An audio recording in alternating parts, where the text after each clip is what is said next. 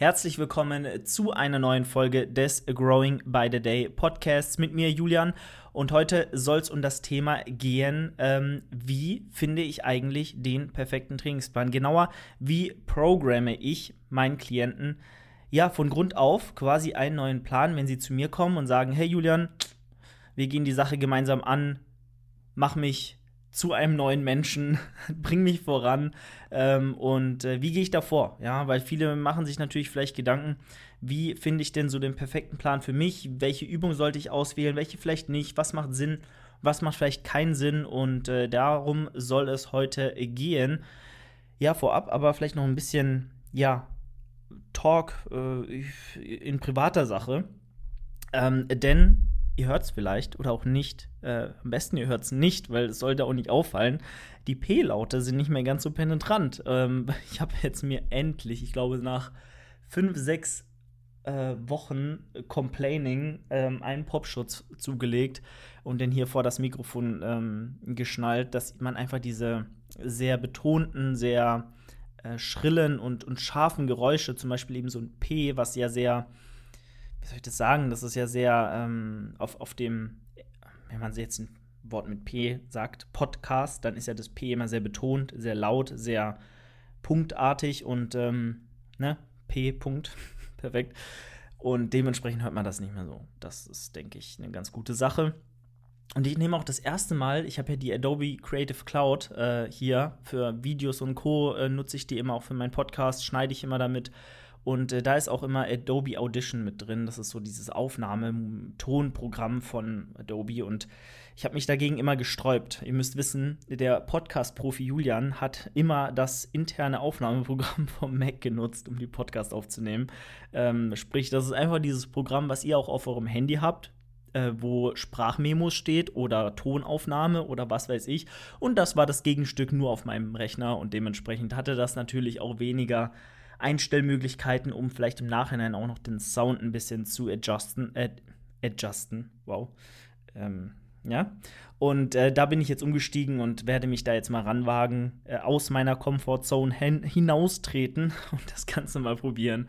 Ich denke, es wird nicht den großen Unterschied machen, aber ich gucke jetzt hier auf so eine total professionell aussehende Oberfläche und ja, irgendwie fühlt man sich so ein bisschen äh, besser damit, wenn man das damit macht. Ähm, ansonsten war jetzt die erste Trainingswoche des neuen Trainingsplanes. Ähm, stand an, die stand an und äh, dementsprechend bin ich jetzt auch mit der Woche durch, habe jetzt die Intro-Week quasi hinter mir und ähm, muss sagen, ich bin positiv überrascht. Es hat sich nicht so viel geändert, wie ich vielleicht in Anführungszeichen mir erhofft hatte, aber das ist auch völlig okay, denn man muss immer sehen, es ist halt absolut hirnrissig und nicht klug, ähm, Übungen auszutauschen, die halt noch Progressionspotenzial beinhalten und die einfach funktionieren. Und das muss ich mir tatsächlich auch selbst immer mal wieder vor Augen führen und mir klar machen, dass wir hier nicht ja irgendwas machen wollen, sondern eben den besten Plan für meine Ziele und für, oder für unsere Ziele zusammen mit meinem Coach erarbeiten wollen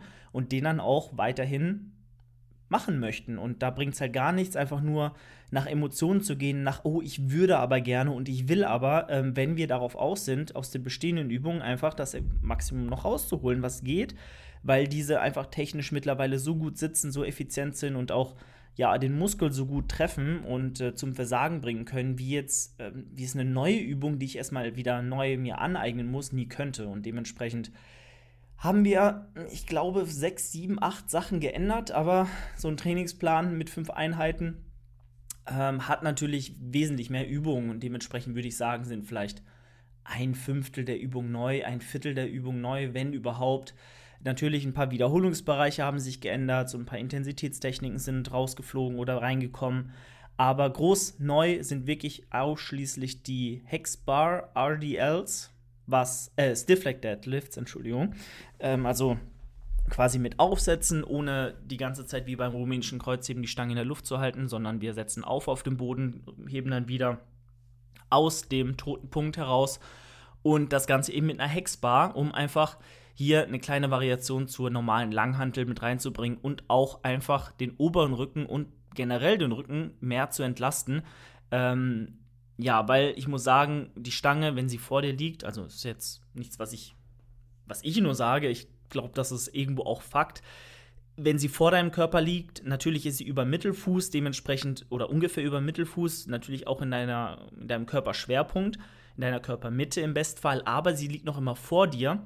Und ähm, da kann es eben schnell mal passieren oder eher passieren, dass die Schulterblätter oder die Schultern weit vor den Körper kommen und die Stange eben dann an den Schultern mehr zieht und die ja, Rundung im oberen Rücken einfacher vorkommen lässt. Gerade wenn man da eh vielleicht einen langen Torso hat oder einfach eine schwache Muskulatur im oberen Rücken, die da vielleicht auch nicht so gut angesteuert werden kann oder wenn man es technisch noch nicht so 100% drauf hat. Was auch immer der Grund ist, ähm, ist die Chance einfach höher bei einem normalen RDL mit einer Langhantel, dass der obere Rücken einrundet. Und ähm, das Problem hat man eben bei einem Hexbar oder Trapbar, wie auch immer man die Stange nennen möchte. Äh, Stiff Leg Deadlift oder RDL nicht wirklich. Vor allem eben bei einem Stiff Leg Deadlift. Und ähm, die Kombination aus dem Wechsel von RDL zu SLDL und aus dem Wechsel von einer Langhantel zu einer Hexbar sind einfach zwei Punkte oder zwei Änderungen, die eben da die Last oder den, die Gefahr rausnehmen, den oberen Rücken zum limitierenden Faktor zu machen und da eventuell vielleicht auch langfristig eine Verletzung vielleicht auch sogar zu riskieren, weil bis zu einem gewissen Punkt absolut okay, absolut nicht schlimm, wenn die Schultern ein bisschen nach vorne kommen, wenn du eine leichte Rundung im oberen Rücken hast. Wir haben da sowieso eine natürliche Rundung drin, aber bis zu einem gewissen Punkt äh, oder an, ab einem gewissen Punkt ist das ja auch irgendwann gut und dann sollte man sich überlegen, ob das noch so Sinn macht. Und bei mir, auch wenn ich sagen muss, dass die Technik, weil wir so ein bisschen umgestellt haben, weil ich auch mich mehr in die Technik reingefuchst habe, für mich auch noch einen besseren Weg gefunden habe, dieses Einrunden zu vermeiden beim normalen RDL. Trotz dessen ähm, ja, bin ich jetzt wirklich sehr, sehr happy mit diesem Umstieg auf den SLDL und äh, bin da ja sehr, sehr, sehr confident, dass ich da mit der Zeit ähm, sehr gut pushen werden könnte, ohne irgendwie ein großes Risiko eingehen zu müssen, mir dann noch was zu holen. Weil ich hatte jetzt auch die Erfahrung gemacht, ähm, ja, dass dann, wenn du mal doch unaufmerksam bist, diese Rundung und diese Spannung, die du dann auch auf dem Rücken hast, auch ausstrahlen kann und dann auch die, den unteren Rücken auch mit Leidenschaft ziehen kann unter Umständen. Weil die Wirbelsäule ist ein zusammenhängender, äh, ein zusammenhängender Organismus und äh, ja, eine Struktur, die sich eben gegenseitig beeinflusst. Und wenn du der, wenn der Oberrücken stark eingerundet ist, dann ist auch die Gefahr, dass der Unterrücken davon was abkriegt, auf jeden Fall gegeben. Und ich habe so meine Geschichte mit dem Lower Back und dementsprechend war ich da einfach sehr, sehr glücklich, äh, dass nach, ich glaube, vier, fünf Monaten jetzt so langsam der Hexbar Deadlift da als Ersatz reingekommen ist. So, und äh, wie lief's jetzt?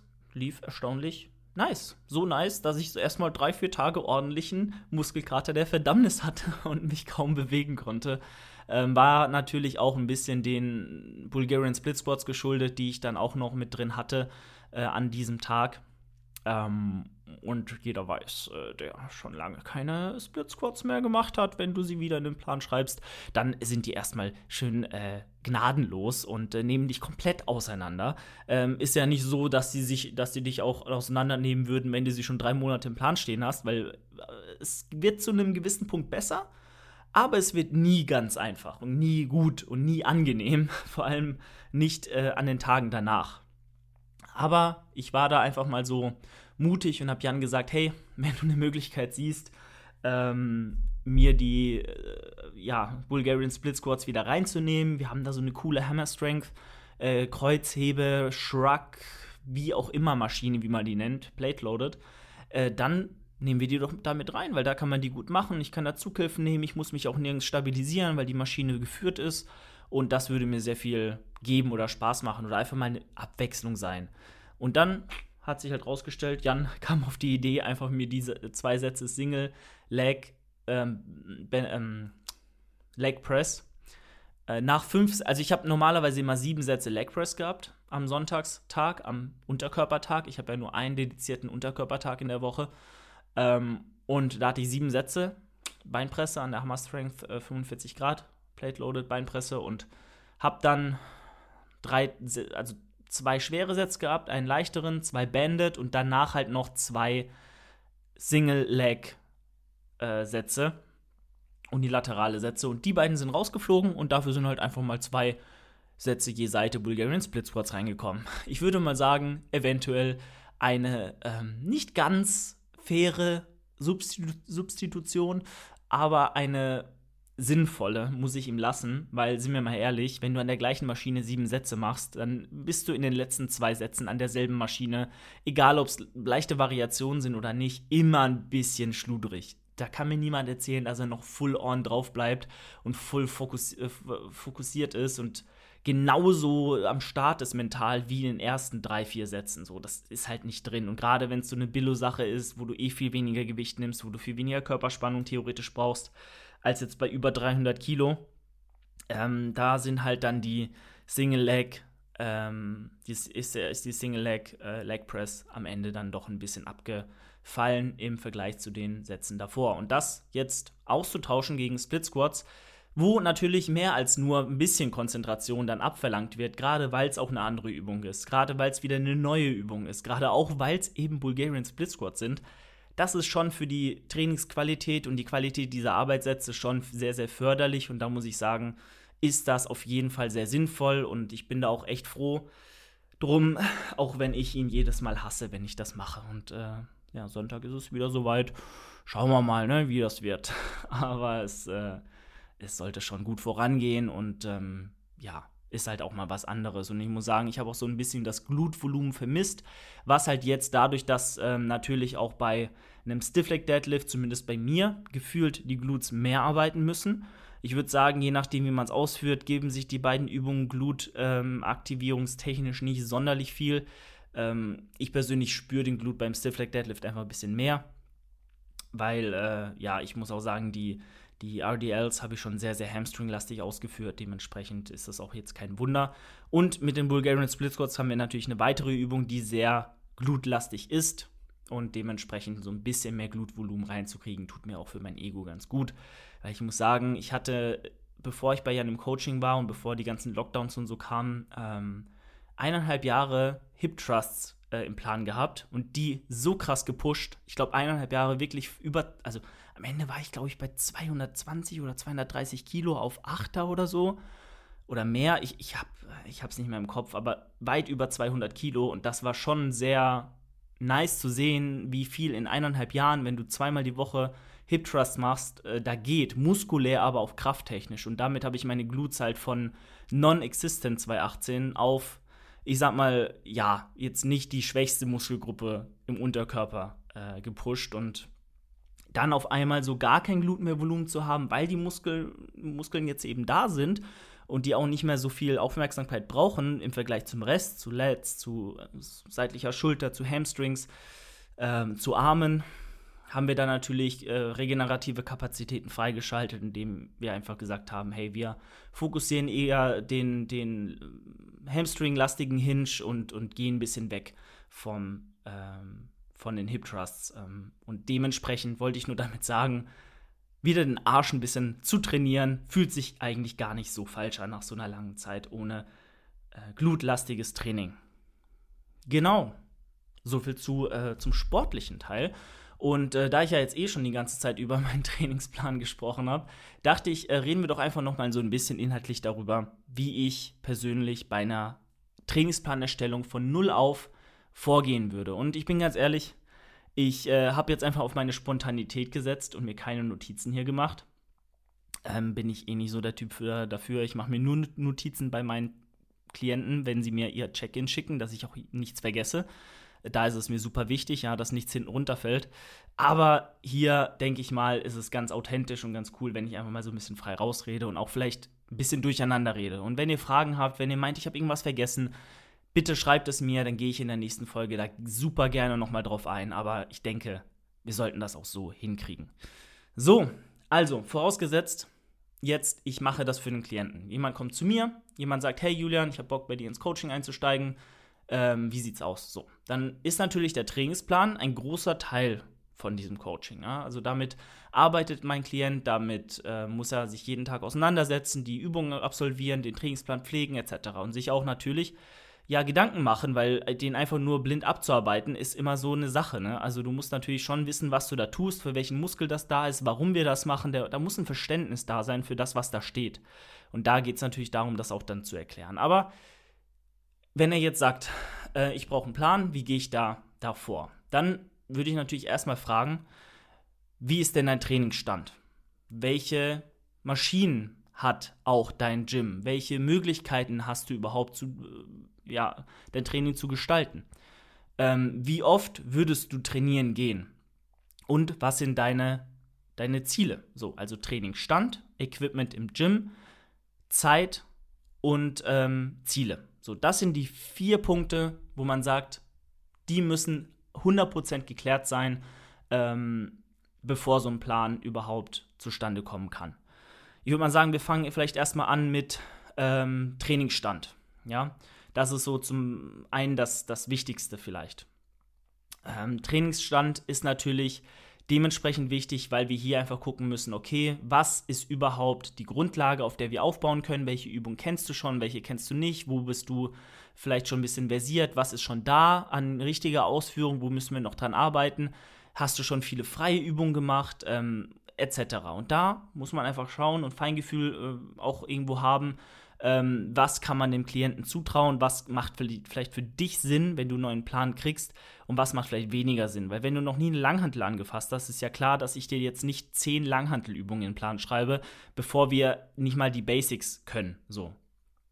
Und ähm, ja, da muss dann natürlich einfach auch Ehrlichkeit äh, mit dir selbst am Start sein, weil du kannst dir natürlich viel zutrauen, aber du solltest dich auch nicht überfordern und alles auf einmal zu lernen ist halt nicht so sinnvoll. Und dann muss man natürlich auch sehen, ähm, vielleicht ist es ganz sinnvoll, dann auch ein paar mehr Maschinen mit reinzunehmen, gerade wenn du jetzt nicht Powerlifter bist, sondern davon gehe ich mal aus, ähm, optisch orientierte Ziele hast.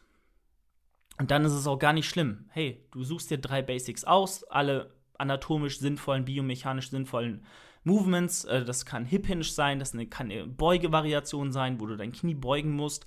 Ähm, das kann auch eine, eine drückende Bewegung sein für die Brust, ein vertikaler Druck, ein horizontaler Druck eventuell, eventuell. Vielleicht ist auch ein vertikaler Druck überhaupt gar nicht so sinnvoll, ähm, aber ein horizontaler in irgendeiner Form und ein horizontaler und ein vertikaler Zug und so ein paar Accessories. Und das war es dann auch. Und wenn wir dann sagen, okay, du bist jetzt hier ähm, hauptsächlich Bodybuilding orientiert, suche ich mir da vielleicht erstmal, ja, ein paar Basics raus. Das wäre dann vielleicht eine Kniebeuge, ja, an der Multipresse vielleicht sogar erstmal. Ähm, das wäre einfach mal so das Gefühl für so einen Hip, für eine, für eine, für eine Knieflexion, für eine Kniebeugung, ähm, ja, reinkriegen. So, dass wir nicht uns grundlegend erstmal auf eine Freikniebeuge konzentrieren müssen, wo die Technik vielleicht erstmal noch eine größ viel größere Hürde darstellt, Stabilisation eine größere Hürde darstellt. Ähm, und wir einfach vielleicht sagen würden, okay, im Rahmen unserer Ziele, möglichst viel Hypertrophie anzuhäufen, wäre vielleicht die Zeit, die wir jetzt hier für die Kniebeuge, um die Hypertrophie technisch optimal ausführen zu können, vielleicht wäre die Zeit, die wir da investieren müssen, woanders besser investiert. Äh, in Übungen vielleicht wie sogar wie einem Hip Hinge, wie einem Hip Thrust oder einem RDL oder was auch immer, was dann natürlich für die Rückseite, für die äh, ja, ganze Körperrückseite für die Unterkörperrückseite auch viel, viel ertragreicher ist im Vergleich zu einer maschinellen Lösung. Weil was ist denn die maschinelle Lösung zu einem äh, zum rumänischen Kreuzheben? Gibt's fast nicht. Es gibt fast keine Übung, mit der du deine Hamstrings, deine, Ober, deine ganze Körperrückseite so überladen kannst wie mit einem guten Deadlift oder einer, einer Kreuzhebevariation. Hingegen, wenn du sagst, du willst den Quadrizeps hauptsächlich trainieren, da ist dann vielleicht eine Kniebeuge oder also eine, eine, eine Kniebeuge einer Multipresse oder auch eine, eine Beinpresse viel, viel effektiver und viel sinnvoller investierte Zeit in, im Rahmen unserer Ziele. Und eigentlich bin ich jetzt schon beim zweiten Punkt der Zielsetzung, aber da ist es dann eben wichtig, einfach zu sehen, du hast nur eine begrenzte Aufnahmekapazität, du hast auch ähm, vielleicht auch nur eine begrenzte Willenskraft, so viel Übung XY dir anzueignen. Setze deine Zeit sinnvoll ein und lerne nach und nach alle relevanten Übungen und Movements. Weil wenn du ein rumänisches Kreuzheben kannst, dann kannst du eigentlich auch viele andere Kreuzhebevariationen zumindest zu einem gewissen Teil ähm, auch ausführen, weil du ein Körpergefühl hast, weil du weißt, was es bedeutet, die Hüfte nach hinten zu schieben, weil, das, weil du weißt, was es bedeutet, ähm, ja, die grundlegende Bewegung auszuführen äh, mit einem geraden Rücken, mit Körperspannung, mit Luft im Bauch und äh, ja, das Ganze eben sinnvoll zu gestalten. Und da musst du einfach gucken, wo sind meine Ressourcen, die ich habe, am besten investiert. Dann kann man sagen, okay, den Rücken kann ich vielleicht mit einer freien Übung auch noch bearbeiten. Das kann irgendwie ein äh, Bend-Over-Row sein mit einer Langhantel, das kann aber auch ein Kurzhantelrudern sein. Ja, das kann auch ein Klimmzug sein. Alles, was in diese Richtung geht. Aber man muss hier auch wiederum sagen, den Rücken kann man super klasse mit Maschinen trainieren.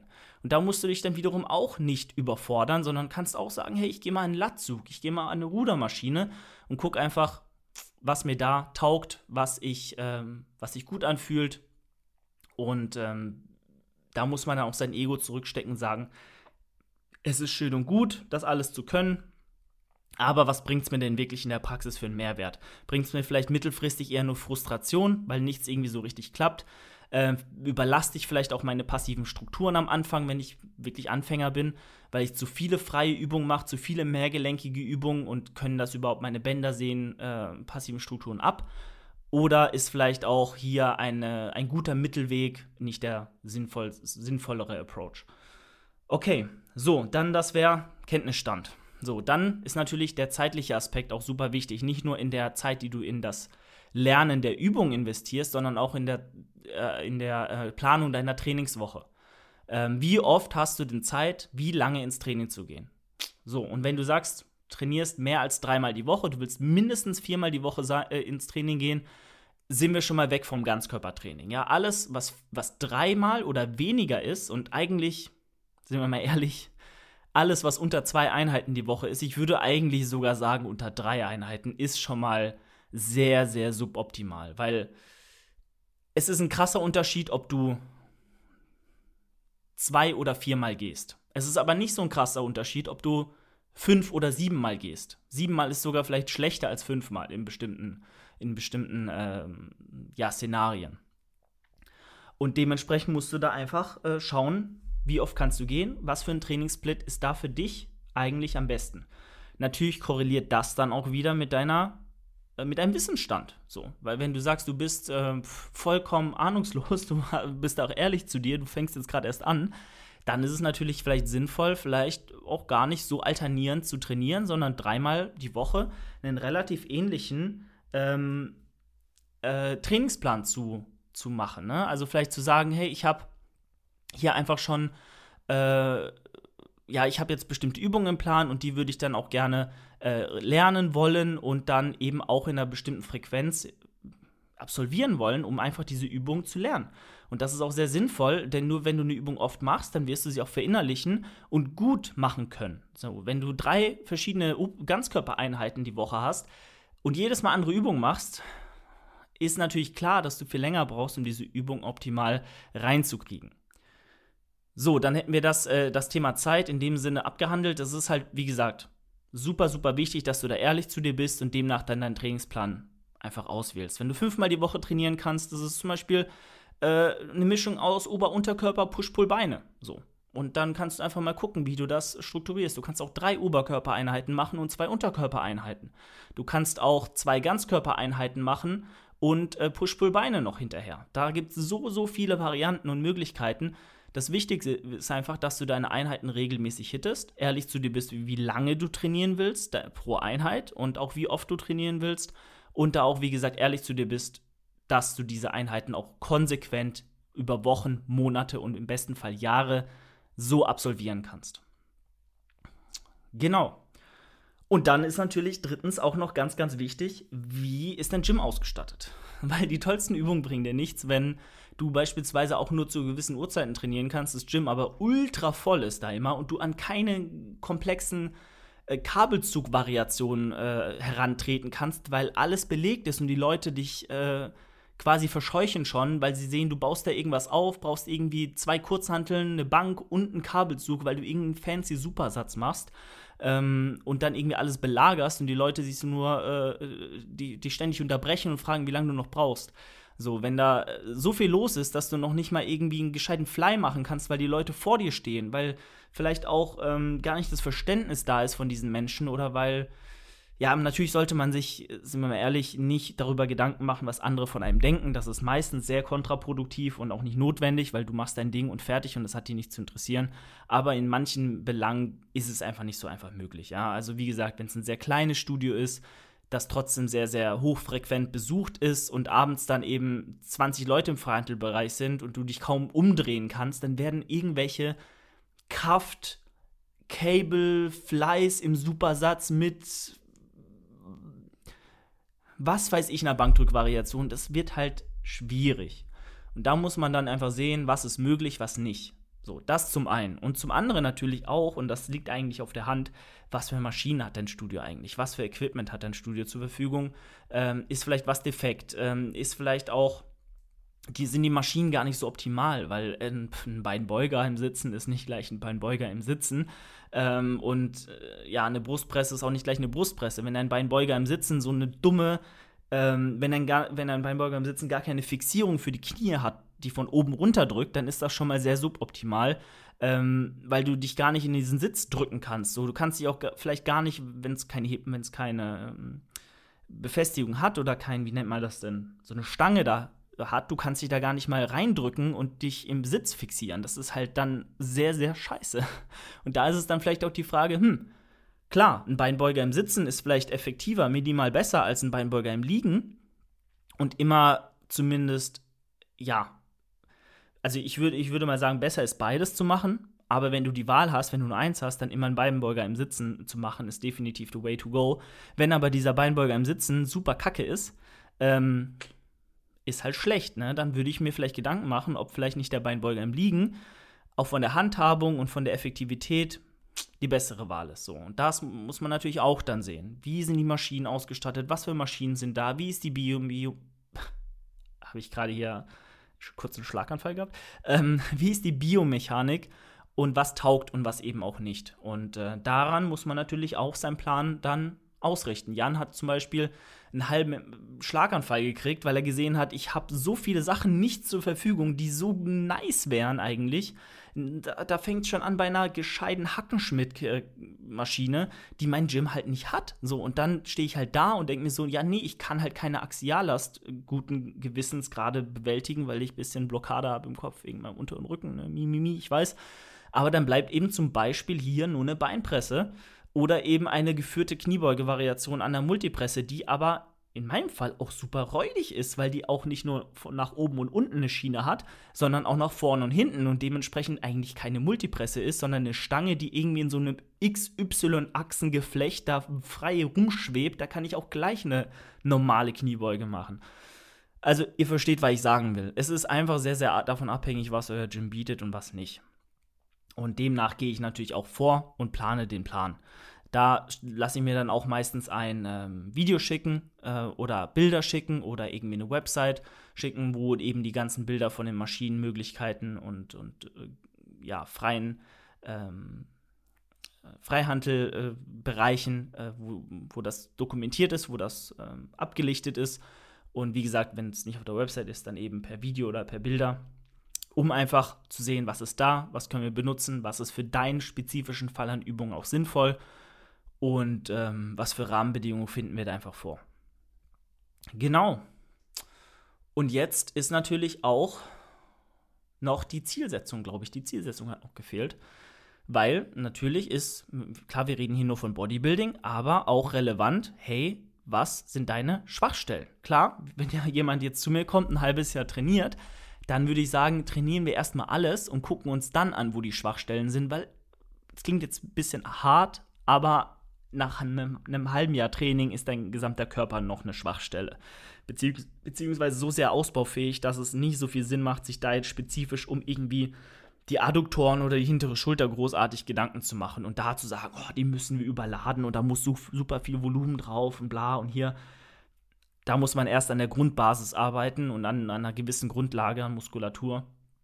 Aber wenn du jetzt sagst, du bist irgendwie Wettkampf-Bodybuilder, du trainierst schon ein paar Jährchen und äh, hast irgendwie in den letzten drei Jahren nicht einmal wirklich den Latt getroffen, weil es an der Ausführung vielleicht gemangelt hat, ich rede jetzt überhaupt nicht von, von mir in der dritten Person, aber äh, eventuell hat dieser Julian äh, das auch gemacht, ähm, dann ist es natürlich auch ganz klug, sich da mal wirklich hinzusetzen und zu gucken, woran hapert es, welche Übungen und welche Ausführungen auch dieser Übungen wären da sinnvoll und wie kriegen wir den Latt auf die Höhe der restlichen Muskelgruppen. Und das ist dann natürlich auch super, super wichtig. Und dann auch vielleicht zu erörtern, willst du eine Diät machen, willst du aufbauen. Daran gemessen sollte man jetzt nicht den Trainingsplan komplett umwerfen, aber gerade wenn es dann ein bisschen länger dauert mit der Diät und dann man sich vielleicht auch nicht mehr so sicher fühlt in ein paar Übungen, muss man natürlich den Trainingsplan dahingehend auch eventuell ein bisschen justieren und anpassen.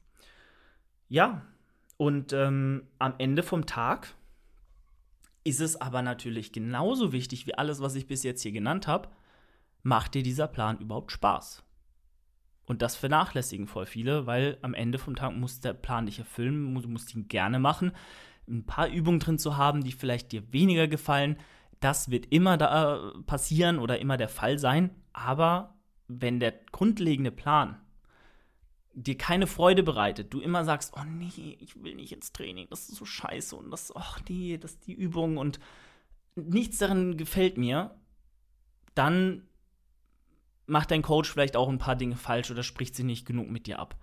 Ähm, da immer Feedback halten, da immer auch gucken, hey, gibt es nicht eine Alternative, die mir super, super viel Spaß machen würde, wo ich drin aufgehen würde, die vielleicht gar nicht so viel schlechter ist als die Übung, die ich gerade drin stehen habe. Zum Beispiel, bestes Beispiel, ein Front Squat.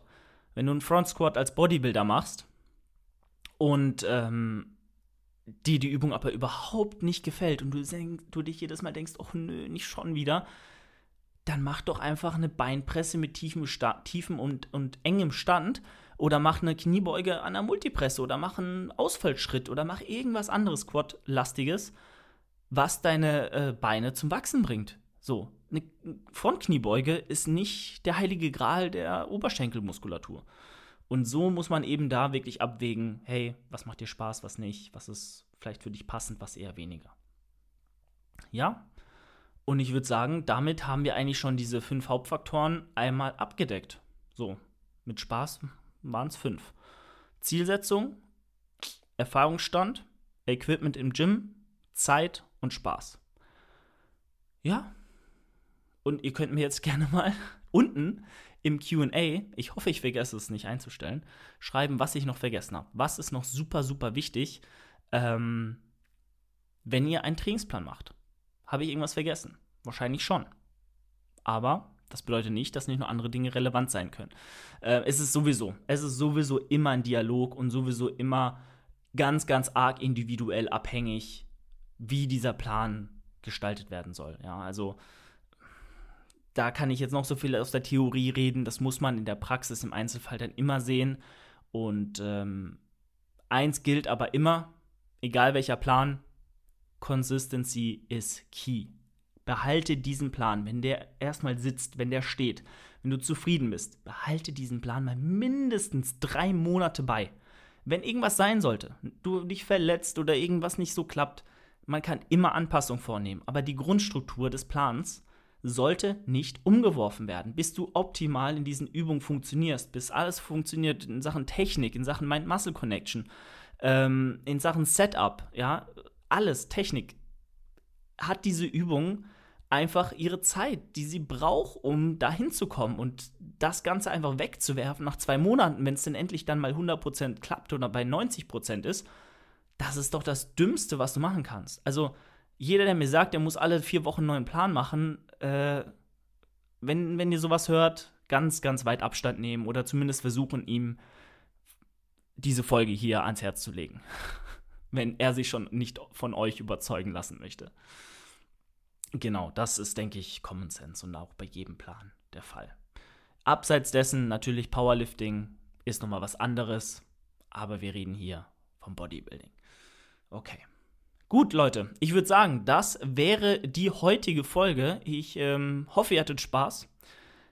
Wie gesagt, äh, wenn ihr möchtet, wenn ihr das Ganze unterstützen wollt, würde es mich sehr, sehr freuen, wenn ihr bei Spotify hier mal eine 5-Sterne-Bewertung hinterlassen könnt ähm, oder bei Apple Podcasts was äh, schreibt. Und äh, in diesem Sinne, ja, freut es mich, dass ihr bis hierher zugehört habt. Lasst mir gerne Feedback da und schreibt mir hier unten in das QA-Feld, welche Faktoren bei, im Trainingsplan euch noch wichtig sind. Und dann hören wir uns nächste Woche wieder, wenn es heißt Growing by the Day Podcast mit mir, Julian. Und äh, ich wünsche euch einen wundervollen Start in die Woche oder wann auch immer ihr das, diesen Podcast hört. Macht's gut. Ciao, ciao. Das war die heutige Folge des Growing by the Day Podcasts. Wenn euch die Folge gefallen hat, lasst doch gerne bei Spotify eine 5-Sterne-Bewertung da oder schreibt mir einfach euer Feedback per Instagram. Bei Instagram könnt ihr auch immer wieder vorbeigucken. Dort rufe ich regelmäßig zu Fragerunden auf bezüglich des Podcasts, wo ihr euch dann auch gerne beteiligen könnt und wir auf eure Fragen, Anliegen oder Themenvorschläge eingehen können. Ansonsten würde es mich sehr, sehr freuen, wenn ihr auch das nächste Mal wieder am Start seid und äh, hier zuhört. Und äh, ja, ich freue mich auf ein Wiederhören. Ich hoffe, ihr auch. Euer Julian. Ciao, ciao.